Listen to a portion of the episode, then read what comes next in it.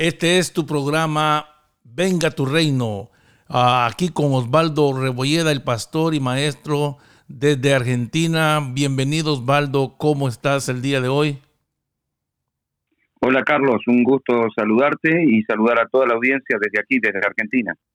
Sí, eh, como hemos estado platicando con el maestro Rebolleda, a todos los oyentes que van a poder escuchar este podcast o este capítulo, es el capítulo número 3, y en, el día de hoy vamos a hablar de lo que es la diferencia entre vivir reino y religión o religión o reino. Ah, la, escritura dice de que el reino de Dios no es comida ni bebida, sino justicia, paz y gozo en el Espíritu. Ah, si recordamos en los capítulos pasados, en los episodios pasados, la palabra reino, el maestro Rebolleda nos ha estado enseñando, ha estado ministrando, es basilea, que significa gobierno, dominio. El reino de los cielos entonces es el gobierno divino sobre las personas. Pero, maestro Rebolleda, muchas personas piensan que el Evangelio es una religión más que establece una serie de prohibiciones y reglas a seguir.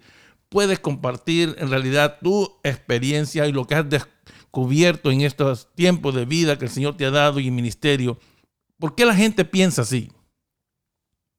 Bueno, creo que ese problema es tan antiguo como el hombre mismo. A partir de que el, el ser humano perdió la comunión que tenía con Dios por causa del pecado, procuró una y otra vez volver a tener comunión con Dios. En el principio lo hizo a través de los altares, porque Dios le enseñó cómo sostener, si bien de manera algo deficiente, bueno, sostener un contacto igual con Dios. Pero lamentablemente todos aquellos que desviaron su camino procuraron una ayuda sobrenatural y lo hicieron a través de invocaciones y de falsas adoraciones. Ahí comenzó el ser humano a tratar de ejercer hechos supuestamente revestidos de espiritualidad que procuraban este, conectarse con una ayuda sobrenatural. Es decir, el hombre encuentra que, y esto fue desde siempre, que hay ciertas cosas que no puede resolver. Mientras el hombre pueda tener bajo su, autoridad, bajo su poder, bajo su dominio y bajo su capacidad ciertas cosas, eh, va a tratar de hacerlo solo, de manera independiente. El problema del ser humano es cuando hay ciertas cosas que no puede manejar, cuando en la, en el tiempo primitivo este, empezaron a cultivar la tierra, bueno, se dieron cuenta que no podían, por ejemplo, manejar el clima, no podían manejar eh, la lluvia para tener buenas cosechas, no podían manejar este, ciertas cosas que les excedían al poder y al trabajo. Entonces empezaron a, a clamar por una ayuda sobrenatural. Por eso eh, adoraron al sol, adoraron al cielo, adoraron las estrellas, adoraron la tierra, y ahí empezaron a levantar sus falsos altares, a sus falsos dioses, haciendo invocación, y detrás de todas esas invocaciones, bueno, aparece la operación de las tinieblas. Eso es religión, esa es, son las obras del ser humano eh, en pos de una ayuda sobrenatural o de un supuesto, este, una supuesta deidad que pueda ayudarlos en lo que el hombre no puede, no puede manejar.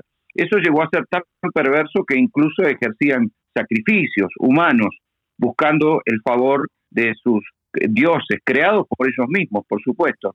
Pero eso le dio lugar a la religión. El problema es que el hombre trató de seguir haciendo lo mismo, buscando, eh, aunque era el verdadero Dios, este, trataban de, pensar de que por esas liturgias, que por esos, esos, esos altares, esos sacrificios, podían lograr una cierta comunión con Dios. Desde esa época hasta nuestros días, la gente busca desde su propia justicia y sus propios hechos una conexión divina. Ah, pero, Osvaldo, si somos sinceros, o por lo menos en mi experiencia, cuando yo escuchaba la palabra religión o no vas a ir a la iglesia, esas reglas y prohibiciones sí venían a mi mente porque como que iba a perder algo. Yo eh, era como que querían eh, evitar que yo como ser humano disfrutara la vida. ¿Por qué ese sentir? ¿Por qué lo que realmente podemos ah, percibir como que vamos a perder algo? Bueno, eh, siguiendo este principio, eh, los seres humanos que ofrecían este, sacrificios eh, desde esos altares y desde esos cultos. No olvidemos que a los dioses paganos también tenían sus sacerdotes, sus cultos, sus reverencias y, sus hechos. Ellos procuraban con su propia justicia encontrar el favor este, de Dios. Bueno, Dios se siguió manifestando con el hombre a través de su pueblo. Recordemos que Dios llamó a Abraham, Abraham tuvo a Isaac, Isaac a Jacob, que tuvo doce hijos que fueron este, las doce tribus de Israel. Y el Señor estableció sobre Israel, después del salir, de la salida de Egipto, después del Éxodo, estableció un sistema de culto en el cual el hombre podía este, mantenerse en comunión con Dios. Les dio la ley, la ley Moisés, desde Moisés, la ley mosaica, y a partir de ahí y de los mandamientos que Dios le estableció al hombre y de las liturgias de culto, el hombre podía tener este, una comunión con Dios. Y ahí había una práctica religiosa. El problema es que eso es parte de un pacto que ya caducó. Y cuando Cristo vino, vino a abolir esas cuestiones. El problema es que eh, después de todo eso, en la iglesia del primer siglo, los judíos que venían este, siendo muy estrictos en una porción, una gran porción del pueblo judío, eran muy estrictos en el cumplimiento de su religión. Pablo reconoce en el libro de los Hechos, este, en el capítulo 26, que él, era este, practicante de esa religión, eh, que él era fariseo, ¿eh? fariseo de fariseo, practicante de una religión muy extrema, en guardar la ley, en guardar las liturgias de culto.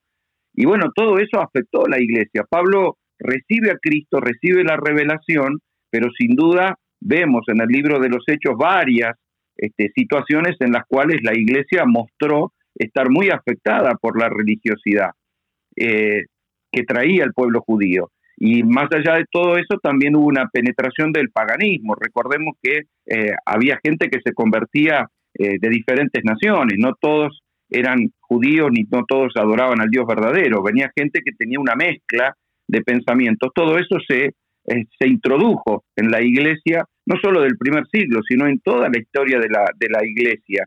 Y bueno, lamentablemente hay ciertas cosas que todavía siguen afectando. En el libro tuyo, ah, Acuérdense los oyentes que estamos con el maestro Osvaldo Rebolleda y es el autor del libro El Reino Revelado. Tú haces un comentario y dices que todos se equivocan al pensar así porque el Evangelio del Reino es el único que ofrece al hombre tanto que busca en el mundo y no puede alcanzar por sí mismo. Ah, explícanos un poquito más de eso, por favor. Bueno, como en el episodio anterior habíamos hablado también, el ser humano persigue ciertos eh, espejismos que el mundo presenta pensando que en esas cosas va a encontrar plenitud. Como no la encuentra, no la encuentra en la fama, en el dinero, en, el éxito, eh, se siente muy frustrado. De hecho, la mayor manifestación de esa frustración la tienen aquellos que alcanzaron, porque los demás por lo menos persiguen una ilusión. Pero los que alcanzaron ciertas cosas se dieron cuenta que ninguna, ninguna de esas cosas le trae plenitud a la vida del hombre. Por lo tanto, una de las mayores expresiones o, búsqueda desesperada del hombre de encontrar cierta plenitud con su interior es la práctica de las religiones. Este, ¿Por qué? Porque el hombre tiene un vacío interior, porque el hombre fue creado para contener a Dios.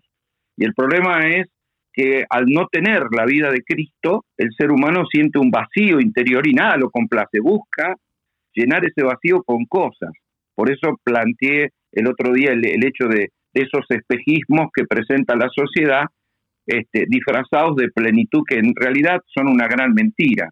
El, diablo es mentiroso, es ladrón, y conduce a las personas este, en esa mentira, en la búsqueda de, de una satisfacción que nunca alcanza, ¿no? Puede tener satisfacciones momentáneas, placeres momentáneos, pero nunca la plenitud de vida, porque la única manera de alcanzar esa plenitud es a través de la vida de Cristo.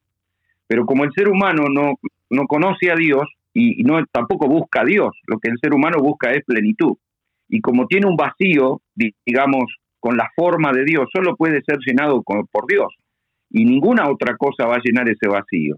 Claro, ante el desconocimiento, eh, la gente busca las cosas naturales. Cuando, cuando no las puede encontrar, busca a través de las cosas con principios espirituales. Por eso se inclina al ocultismo, a las falsas religiones, este, a la búsqueda. De hecho, eh, hay un montón de gente este, muy pudiente, que curiosamente se va de viajes espirituales a la India, ¿no? Donde tienen 300 millones de dioses y cultos paganos que a ellos no les produce absolutamente nada, porque es una nación este, signada, este, contaminada totalmente por la pobreza, el malestar, el hambre, este, la enfermedad, y aún así muchas personas van a buscar ahí ese sentido de espiritualidad por causa de esa diversidad que tienen ellos en la, en la creencia, ¿no? Pensando que en algún lado se pueden encontrar con alguno de esos dioses. Mira, y en verdad hay algo que yo podría compartir y un día vamos a hacer un programa de esto, maestro Rebolleda, cómo también tú pasaste por ese proceso, cómo nuestras personas eh, pasaron por esos procesos, cómo vino a lo que buscábamos, buscábamos algo, pero no lo podíamos encontrar, no lo podíamos encontrar en el sistema, no lo podíamos encontrar aún ni en la misma religión. Y yo pensando en esto, el hombre sí busca algo, pero no lo puede alcanzar. Y tú dices que en el, en el libro dice que el hombre anda buscando plenitud. Y a esa plenitud la podemos describir como justicia, paz y gozo, que es lo que dice eh, en el libro de Romanos, que el reino de Dios es, es, justicia, paz y gozo. Ah, las personas aplican en, de verdad en buscar esas cosas a conciencias, en buenas obras, en algunos casos se esfuerzan en practicar alguna religión para sentirse mejor. Ese fue uno de los casos míos, porque además de no encontrar paz, de no poder sentirme completo, me apoyé en la religión y lo tengo que decir como es, buscando, yendo, pero no había eso. Pero, ¿cómo es eso que al encontrarse con Dios, cómo te puedes sentir justo, paz y gozo? ¿Cómo sucede todo eso? ¿Cómo es que esa vida del reino viene a uno y ya tanto esfuerzo que habías hecho aprendes a descansar en Él? Bueno, eh, justamente vos lo planteaste, ¿no? Eh, en la búsqueda personal, eh, por, esa, por esa gratificación interna que el ser humano no siente, busca cosas externas.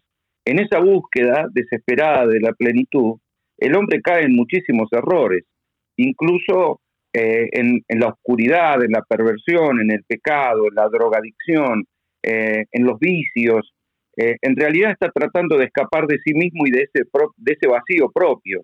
El problema es que cada vez que hace eso, eh, cae en mayor oscuridad, en mayor depresión, en mayor insatisfacción, en mayor angustia. Entonces sigue buscando con desesperación, pero en realidad no busca a Dios. La Biblia dice, no hay, no hay quien busque a Dios ni tan solo uno.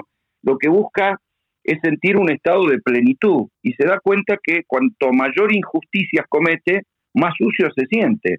Entonces busca un estado de gratificación y de justificación personal. Eh, por lo tanto, cuando cae en alguna práctica de falsa religión o entra este, buscando a través de algún culto eh, eh, tener una comunión con Dios, lo hace procurando su propia justicia. Ahora, la Biblia dice que la justicia del hombre es como un trapo de inmundicia, que nosotros somos y estamos descalificados porque todos pecamos y estamos descalificados de la gloria del Señor. El ser humano es absolutamente injusto, no hay justicia en uno mismo.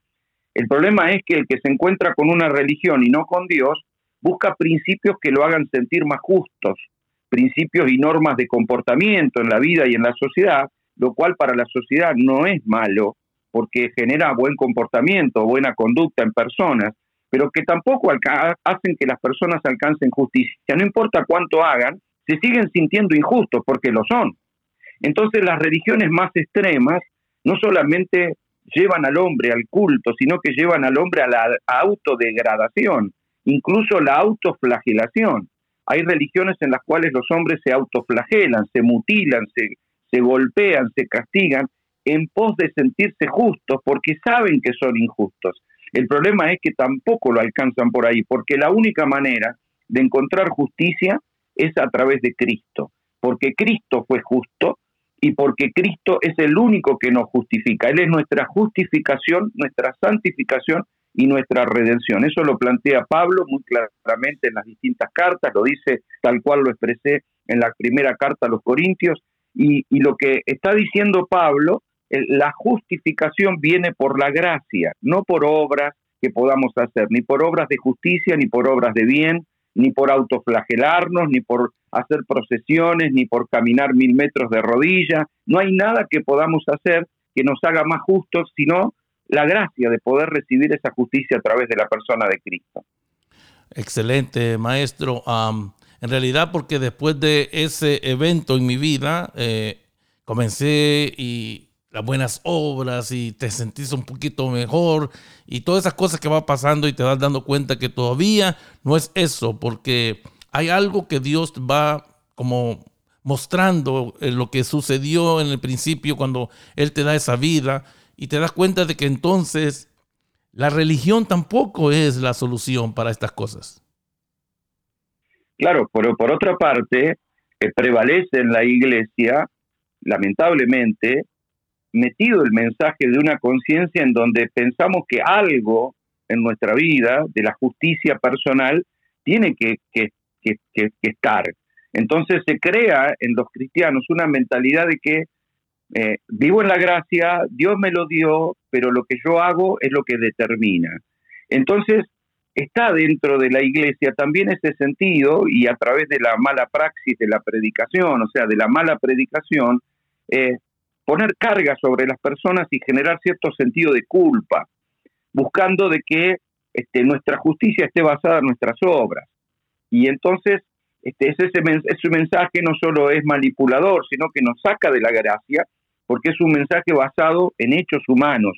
Por lo tanto, un religioso cuando hace ciertas cosas, eh, ocurría en la, en la práctica de la ley judía y ocurre en la iglesia hasta nuestros días, que ciertas personas se creen más justas por guardar supuestamente la voluntad de Dios o hacer ciertas cosas, se creen más justos que otros por esos hechos. Y en realidad somos justos por la gracia, somos justos porque Cristo es justo y en Él vivimos. Somos justos porque al injusto que éramos, el Señor lo llevó a la cruz. Y la resurrección nos permite vivir en la persona de Cristo, que es justo. Por lo tanto, la justicia no es algo que el hombre puede alcanzar, es algo que Dios le dio a través de Cristo. Por lo tanto, todo mensaje que pretenda poner al hombre en un compromiso de encontrar justicia a través de cualquiera de sus obras, no solo es perverso, sino que nos saca del reino y nos quiere llevar a la religión.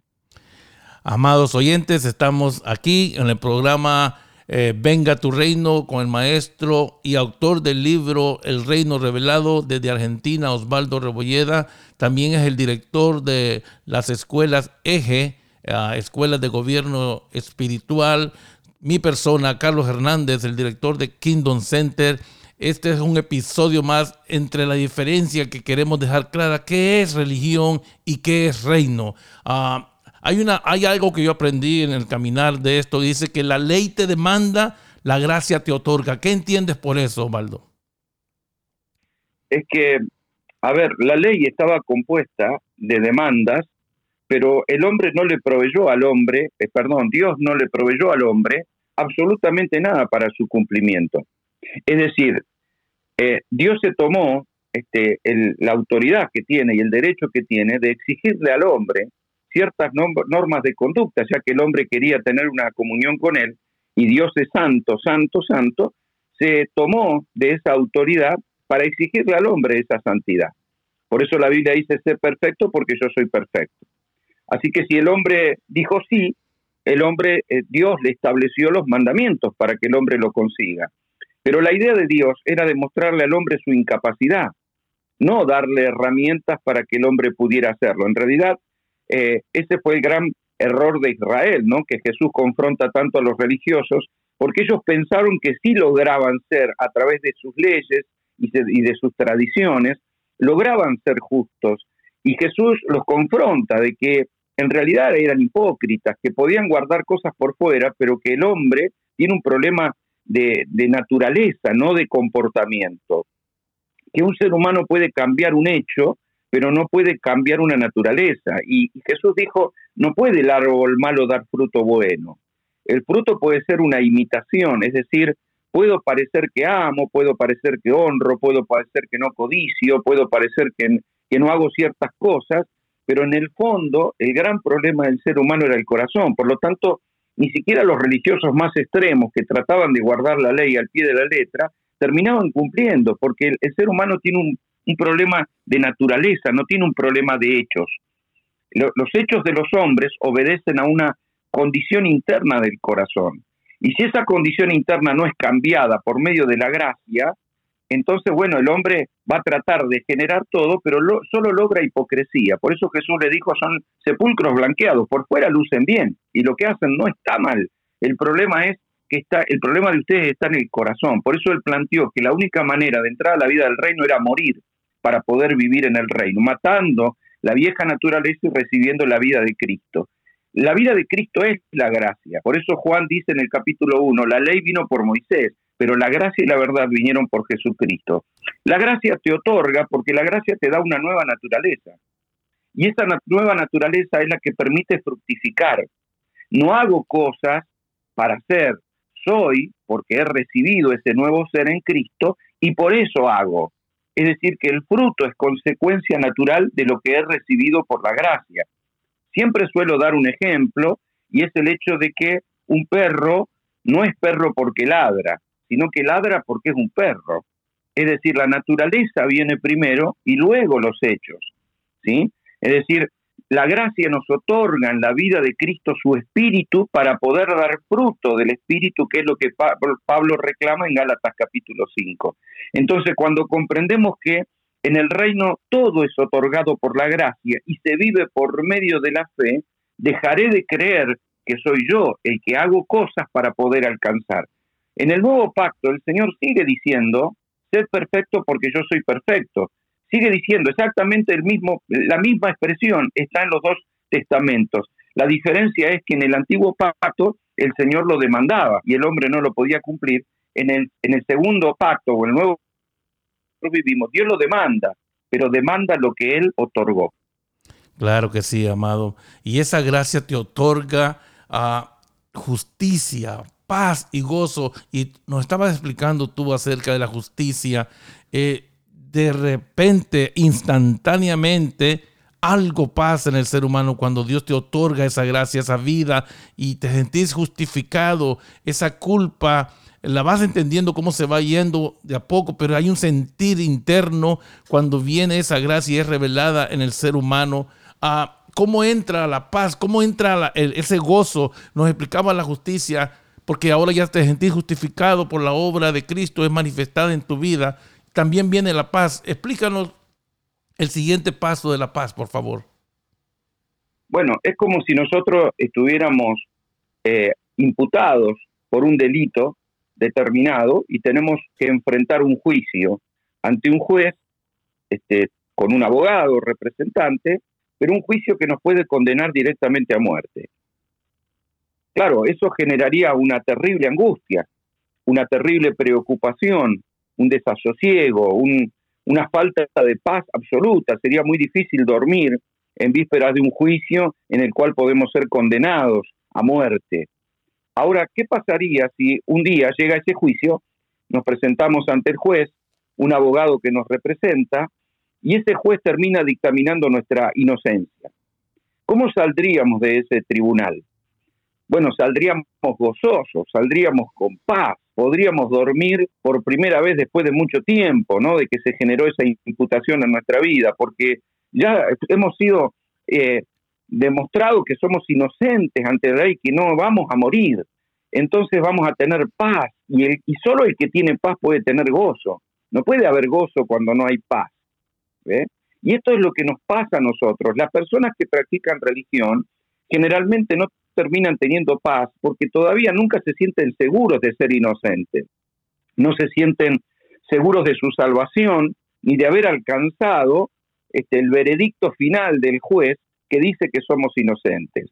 Yo recuerdo en mis años de evangelista, un pastor me dijo, porque yo estaba hablando apasionadamente de la salvación, y él me dijo, qué raro, dice, qué seguro te sentís de ser salvo.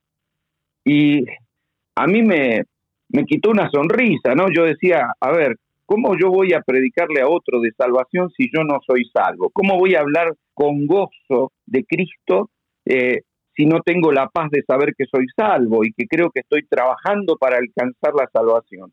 La salvación no es algo que se gane con trabajo, es parte de la gracia, es decir, me fue otorgada. Soy salvo porque Cristo me salvó, porque Él me justificó, no solamente me perdonó. Y acá, si me permitís, Carlos, quisiera explicar esta diferencia entre perdón y justificación. Cuando Jesús caminó en los días de su carne, este, él le, le, soltó perdón a algunas personas. Él dijo, tus pecados te son perdonados. Y los judíos se enojaban mucho porque él decía eso y decían, ¿con qué autoridad perdona pecados? Bueno, él perdonó pecados con la autoridad de ser el Hijo de Dios y de ser uno con el Padre. Por lo tanto, la ofensa del pecador era para con Dios y él tenía todo el derecho a decir, me ofendiste, te perdono. Pero de todas maneras, todavía no había ido a la cruz, por lo tanto no podía justificar, solo podía perdonar. Sin embargo, cuando él, después de ir a la cruz y derramar su sangre y presentar su sangre ante el Padre, no solo extiende perdón, sino además justificación. La diferencia entre perdón y justificación es que perdonar es como que vos me ofendiste en algo y yo te perdono. Pero bueno, vos hiciste tu hecho y tu mala obra por la cual me ofendiste. Yo te la perdono, pero bueno, vos la hiciste. Y yo me sigo acordando de lo que me hiciste. No te lo voy a echar en cara, este, no lo voy a traer a memoria, pero, pero bueno, pero lo hiciste. La justificación borra el legajo de manera absoluta. Es decir, no hay causa. No importa si fuiste imputado de un crimen, no existe tu expediente. No hay un expediente que exista ninguna corte celestial diciendo que Carlos Hernández pecó con determinada cosa. Ya no existe, porque ha sido justificado, no solamente perdonado. Eso te trae paz y la paz produce gozo. Eso es el reino. Qué precioso, qué precioso, porque realmente la gracia es tan maravillosa, Osvaldo, que se nos hace difícil entenderla y tenemos que aprender a vivir en ella porque entenderla con el conocimiento intelectual de nosotros siempre nos va a llevar a nosotros a, luchar, a querer alcanzar cosas, a querer sacar un 10, a estudiar mucho y que el que trabaja bastante tiene que cobrar lo suficiente. Pero cuando lo pones de esa manera, el perdón y la justicia, por eso es que en ese momento, cuando viene la vida, te sentís justificado te sentís en paz, te sentís en gozo, porque eso es gratuito. Dice que todos estábamos, todos, todos estábamos destituidos de la gloria de Dios. Pero somos justificados gratuitamente por su gracia. Bendita gracia, que tan difícil es entenderla, pero qué bella es vivir en ella. Pero, amados hermanos, el Evangelio son buenas nuevas porque anuncia que todos los pecadores tenemos esperanza, tenemos esperanza ya que por medio de la fe en Cristo podemos llegar a ser, salvos. Ah, están escuchando el programa Venga tu reino con el maestro Rebolleda, que estamos hablando del libro que Dios le ha permitido escribir a él, El reino revelado. Eh, seguimos ah, avanzando en esto. Entonces, Osvaldo, quiere decir de que ah, durante todo este tiempo que uno va aprendiendo, va viendo la diferencia que es vivir religión y que es vivir reino. Claro que sí. Eh, Jesús confrontó eh, duramente a los religiosos de la época porque el gran problema de la religión es que hace pensar a las personas que son justas por su comportamiento. Y Jesús le dijo que si queríamos ayudar a las personas, lo dijo a su pueblo, le dijo a los religiosos, que si querían ayudar a las personas que no veían, es decir, a los que estaban en tinieblas, porque ese es el gran problema del ser humano, antes de poder limpiar la visión de esas personas para que pudieran ver, tenían que ellos quitarse la viga que tenían en su propio ojo. Jesús dijo, antes de quitar la paja del ojo ajeno, tendrían que quitarse la viga que los está cubriendo a ustedes. Es decir, ¿cómo van a poder lograr que alguien vea y que salga de las tinieblas y que, proceda a la luz si ustedes que, tienen la palabra están en oscuridad? Porque tener una viga en los ojos significa no poder ver. Esa viga en los ojos era la religión. Jesús le dijo, ustedes son ciegos y guías de ciegos. ¿eh? Y no hay nada peor que un ciego guiando a otro ciego, porque Jesús dijo que ambos caerían en un pozo. Ahora, el problema no es juzgar, porque Jesús también dijo en San Juan 7:24, juzgar con justo juicio. La iglesia tiene la autoridad para llevar justicia a un mundo cargado de injusticia y de llevar luz a un mundo que está en tiniebla, pero primero tiene que lograr ver. El gran problema del ser humano, y, esto pasa en el seno de la iglesia, de no poder ver como se debe, es por causa de la práctica de la religión, porque volvemos el reino, que es el hombre recuperado este, por el Señor a una nueva naturaleza en Cristo, que ahora puede, porque por tener una comunión con Dios, puede vivir bajo el gobierno de Dios, es llevarlo a una práctica religiosa en donde nosotros mismos, yo he escuchado esto en las iglesias, calificando a la iglesia y comparándola con otras religiones, ¿no? Decir, por ejemplo, bueno, en esta ciudad tenemos tantos budistas, tantos hinduistas, tantos testigos de Jehová, tantos mormones y tantos cristianos. Eso no existe. No existe que la iglesia pueda entrar en una calificación de un porcentaje comparado con algo que no tenemos nada que ver con ninguna religión de este mundo. Nosotros vivimos reino. La palabra religión, si buscamos la etimología de la palabra, está compuesta por el término religare o religere. En realidad, la etimología no termina de revelar muy claramente, porque hay cierta discordia en el asunto, de qué es lo que realmente significa la palabra religión. Hemos visto lo que significa reino, pero religión no se sabe muy bien, buscando su raíz, qué significa. Sin embargo, hay pensadores griegos que sacaron sus propias conclusiones. Por ejemplo, Cicerón dijo que la palabra religión viene de relegere, y relegere viene de releer, porque él dice que si hay un escrito, se lee, se lee y se relee, bueno, el religioso es alguien que relee las escrituras en nuestro caso. Bueno, nosotros sabemos que eso no tiene nada que ver con nosotros. Lactancio, por su parte, otro pensador griego, dijo que la palabra religión venía de religare, que es la obra del hombre para ligarse, viene de la palabra liga, viene de ligarse a Dios, la idea del hombre de atarse a Dios. Y eso tampoco tiene nada que ver con lo que nosotros hemos recibido por la gracia. Nosotros no hacemos cosas porque leemos ni hacemos cosas porque procuramos atarnos a Dios. Nosotros vivimos por la gracia que nos ha sido dada toda en Cristo Jesús. Hemos recibido la vida y la luz a través de Cristo, porque la vida es la luz de los hombres. Y vivimos en esa expresión de encontrarnos con la voluntad de Dios y con la capacidad del Espíritu para poder obedecerle. Eso es el reino y no la religión. Excelente.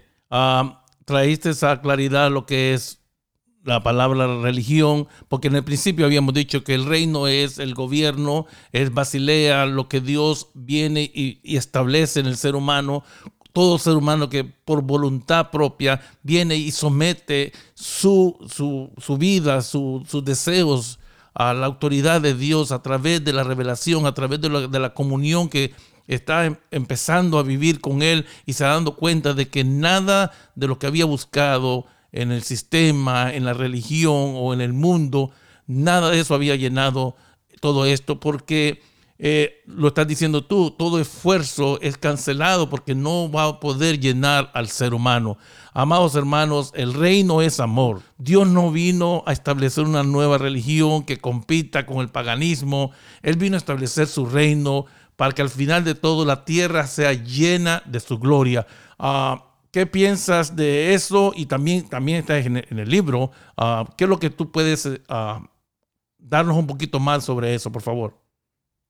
Bueno, a ver, en el libro yo planteo que esta misma palabra que nosotros utilizamos hasta nuestro día, ¿no? Porque cuando vamos a hacer un trámite nos preguntan de qué religión es, entonces ponemos cristianismo, o ponemos que somos evangélicos o protestantes, pero en realidad nosotros vivimos bajo el gobierno de Dios y tratamos de hacer su voluntad. Jesús es el rey. Él no vino a establecer una religión ¿eh? que esté basada en las obras de los hombres, sino que vino a restaurar lo que se había cortado, roto, que era la comunión de Dios con los hombres. Y Colosenses dice que Él vino a hacer la paz mediante la sangre de su cruz. La sangre nos unió y la vida del Espíritu nos capacita para ejercer. Pablo es muy claro en esto. La palabra religión en el nuevo pacto, si, si fuera eso lo que practicamos, tendría que ser algo muy utilizado, muy claro. Sin embargo, hay cuatro veces que se la menciona la palabra religión, tres de esas veces lo hace Pablo. En el libro de los Hechos, capítulo 17, 22, Pablo a la gente de Atenas, cuando él va a los griegos, los ve que ellos tenían muchos altares a distintos dioses, eran muy religiosos. Por eso Pablo se puso en pie en el aerópago y le dijo, varones atenienses, en todo observo que son muy religiosos. Esto lo dice en Hechos 17, 22. Eh, ahí usa la palabra religión y no la usa para hablar de, del diseño de Dios, sino que está diciendo ustedes son muy religiosos. Luego, el mismo Pablo eh, vuelve a utilizar la palabra en el relato, o Lucas si se quiere, en el relato de que los religiosos cuando se quejaron por Pablo, que andaban persiguiéndolo a Pablo, este, se quejan diciendo en el capítulo 25, verso 19, diciendo de que, de que Pablo andaba practicando una religión falsa. Eh, y Pablo es el que la menciona en el capítulo 26, defendiéndose ante el rey Agripa y diciendo, antes yo era religioso, ahora tengo esperanza en una promesa. Es decir, Pablo dijo, yo era religioso, ahora no soy religioso, ahora tengo la vida de Dios. Y la otra vez que se utiliza, o la siguiente vez que se utiliza la palabra religión, está en el libro de Santiago, y algunos la utilizan este, como para justificar esta cuestión, porque él dice que la religión sin mácula es, eh, eh, eh, ayudar a las viudas, a los huérfanos, pero si buscamos otras versiones, este, es diferente lo que dice, porque, por ejemplo, él dice, si ustedes ponen toda su atención en la palabra de Dios y la obedecen siempre, serán felices en todo lo que hagan. Esta es la versión de Dios para todos, ¿no? La otra versión dice que hay que ser, este, que hay que obrar, este, no solamente oír la palabra, sino ser hacedores de la misma. Y dice, porque la palabra de Dios es perfecta a los que libera del pecado. Si alguien se cree muy religioso y no cuida sus palabras, se engaña a sí mismo. De nada sirve tanta religiosidad. Fíjense en el concepto que diferente. Pablo dice, de nada te sirve las liturgias de culto. Si no haces lo que debes hacer, obras conforme al Espíritu de Dios. Por eso luego menciona creer en Dios el Padre y agradarlo es hacer el bien, ayudar a las viudas, a los huérfanos cuando sufren y no dejarse vencer por la maldad del mundo. En otras palabras, si querés agradar a Dios, hace su voluntad. No estás agradando a Dios porque fuiste a una reunión de domingo, ni porque cantaste tres canciones, ni porque diste una ofrenda, ni porque hiciste una oración a la mañana una hora. Todo eso está bien, pero en el marco de comprender la justificación en Cristo, todo por medio de la gracia recibida. Si esas liturgias de culto no son la expresión de una gracia recibida, entonces lo voy a hacer procurando ser justo delante de Dios y eso no es otra cosa que pecado. es tremendo lo que estás explicando, maestro, ah, porque cuando las personas o los seres humanos pasamos por problemas, lo primerito que también muchos consejos te dicen, vayan a la iglesia o llévenos a la iglesia. Ah, como que eso implica como que la vida del creyente o de la vida de la persona que viene a Cristo no va a tener problemas. Y, realmente eso es una, una mala enseñanza también, porque eh, no es lo correcto, no es lo que... Porque parece que los problemas se van a ir en el momento que vas y entras a las puertas de una iglesia, y eso no es así.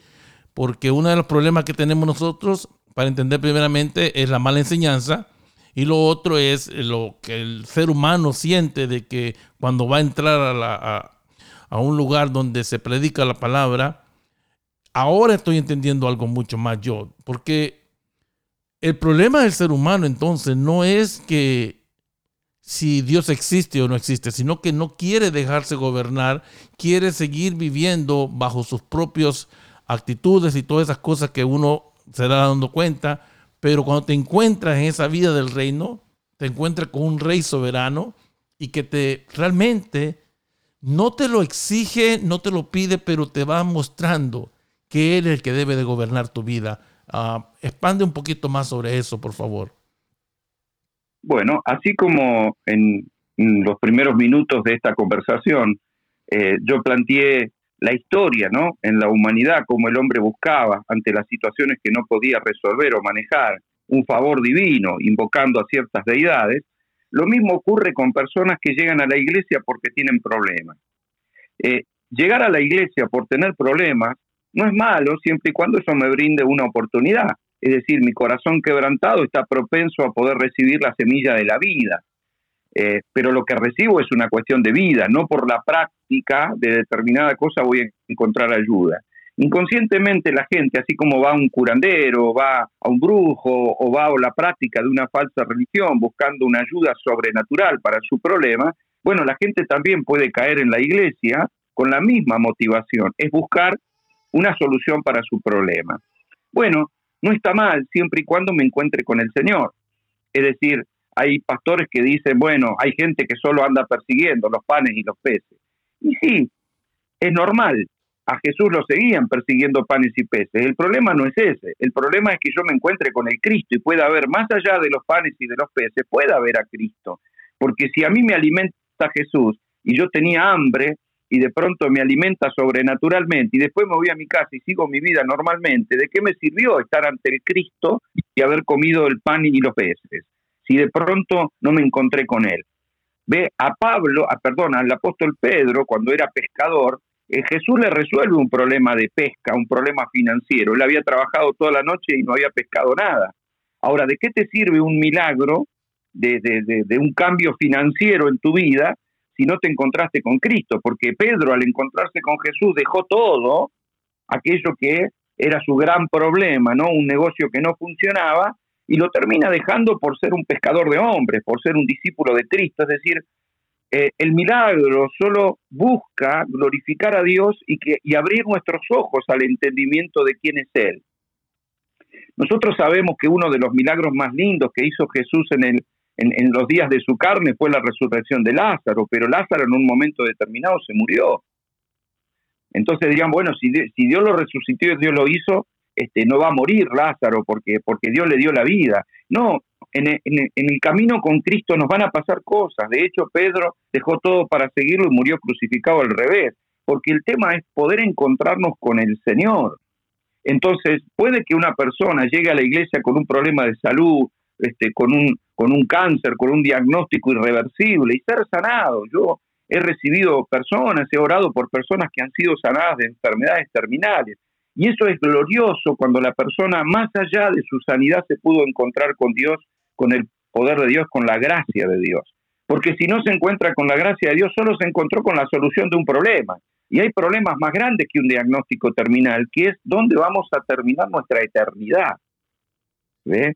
Es decir, tener o no la vida de Cristo es tener o no la eternidad resuelta en nosotros. Entonces, eh, es mucho más grande que el problema en una carne que al final sigue siendo un cuerpo de muerte, que al final, por más que somos cristianos y predicamos y andamos con la Biblia, en algún momento también tendremos una enfermedad y en algún momento vamos a morir, porque este todavía es un cuerpo de muerte. ¿eh? Entonces, las adversidades en el mundo se siguen dando. Jesús dijo, en el mundo padecerás aflicción pero confía porque yo he vencido al mundo. Es decir, cuando te encontrás con el Señor, eh, hay situaciones sobrenaturales que Dios resuelve y Dios es bueno y Dios interviene y Dios cambia lo que debe cambiar, pero también en su soberanía hay cosas en las que no va a participar y problemas vamos a tener problemas. El tema es si me encontré con el Señor y vivo el reino o practico una religión donde creo que por hacer determinadas cosas encontraré el favor de Dios. Hay muchas personas que, por ejemplo, ante una dificultad enseguida se meten en el ayuno, no voy a ayunar, y lo hacen como una especie de sacrificio, ¿no? Me voy a privar de la comida para que Dios me ayude. Ahí hay un sentido de justificación humana y no divina. Dios me puede ayudar más allá de que yo coma o no coma. Ahora, si mi ayuno sirve para afinar mi espíritu al oído, eh, para oír a Dios, para hacer su voluntad, para negar mi carne, está bien. Pero si yo busco no comer para que Dios me escuche y diga, ay pobre, mi hijo tiene hambre, le voy a dar esto que está necesitando, estamos totalmente equivocados. Eso es religión y no es reino.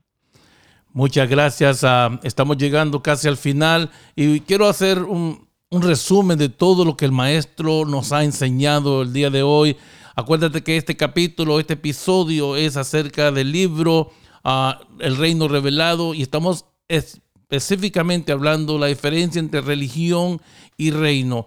Religión, relegare, religare, eso viene a ser prácticamente el sistema de actividades que el ser humano quiere por creencias y prácticas alcanzar algo de lo divino.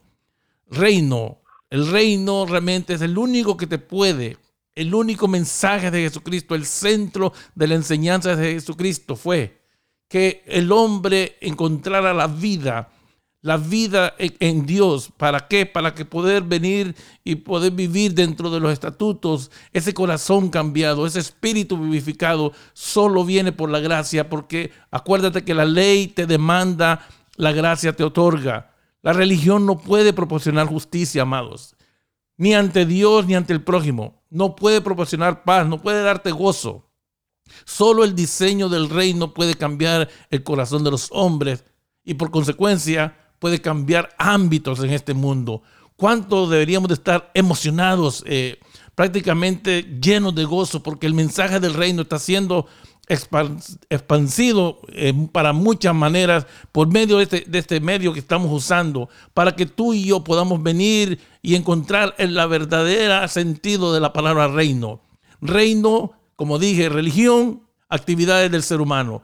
Reino es el diseño de Dios, el gobierno de Dios en el corazón del ser humano. Maestro Rebollera, ah, ciérranos con un último pensamiento sobre este tema que hemos desarrollado el día de hoy. ¿Cómo no, Carlos? Con mi carga ministerial, con mi experiencia durante los años de ministrar a la iglesia, con el don eh, de ascensión que Dios me ha dado, que es el don de, la enseñanza, puedo decir que mi preocupación o mi ocupación más grande no tiene que ver con aquellos que están perdidos, este, si bien oro por ellos cada día, sé que Dios va a, tocar a todos los que deba tocar para ser salvos, porque ninguno de los que Dios ha determinado se va a perder, sino que Dios consumará la obra. Pero sí tengo una gran carga por aquellos hermanos que están en las iglesias y que están carentes de gozo porque practican religión. Es decir, una persona que está en tiniebla, me preocupa, oro por él, le predico el Evangelio, pero yo sé, yo sé que si Dios lo toca, su vida absolutamente cambiará y pasará de las tinieblas a la luz en un abrir y cerrar de ojos. Pero me preocupa mucho de que cristianos, ya conociendo la vida de Dios, vivan sin gozo y sin comprender la gracia, practicando una religión, porque ya no hay más nada para hacer. A ver, Pablo dice a los que practicaban la religión en su momento, le dijo que si procuraban persistir en la práctica religiosa, de la gracia habían caído. Es terrible porque caer en el pecado puede ser levantado por la gracia, pero si te caíste de la gracia, ¿quién te levanta? Por lo tanto, muchos cristianos deben hacer una autoevaluación si verdaderamente están disfrutando a Cristo y si están viviendo en el gozo del Señor. A mí me sigue llamando mucho la atención de que algunas personas, siendo cristianos, se tomen un tiempo de congregarse, eh, digan, no, por ahora no voy a ir, me está costando, pero bueno, este, por lo menos lo hago, o cada tanto voy. Digo, no han entendido la gracia. Si entendieron la gracia, jamás se irían porque nada les podría costar. La vida cristiana tiene sus dificultades por vivir en el mundo natural, pero no tiene ninguna dificultad en vivir con Dios. Vivir con Dios es maravilloso, disfrutable, glorioso, es, es un desafío, es, es el gozo de levantarte cada mañana sabiendo que estás con Él. ¿Qué puede ser una carga vivir con Cristo? Oh, el que, el que tiene una carga está practicando religión porque la religión es una carga. Jesús le dijo a los religiosos que ponen carga sobre otros que ni ellos mismos pueden llevar. Él vino a quitar nuestras cargas y a que nos pongamos el yugo y dejarnos guiar por el Señor. Entonces, dice, hallaremos descanso para nuestras almas. La iglesia se va, se va a mostrar fortalecida, gozosa y descansada en un mundo de tanta aflicción y se va a hacer, va a ser totalmente deseable si los cristianos vivimos reino en lugar de practicar religión. Eso es lo que deseo con todo mi corazón. Muchas gracias al maestro Rebolleda por este tiempo, a todos ustedes que están conectándose y que van a poder escuchar este mensaje. Acuérdate que el reino de Dios no es comida ni bebida, sino justicia, paz y gozo en el Espíritu Santo. Que pasen un tremendo día y nos comunicaremos y nos volveremos a encontrar en el próximo episodio Uh, Dios los bendiga a todos. Bye bye.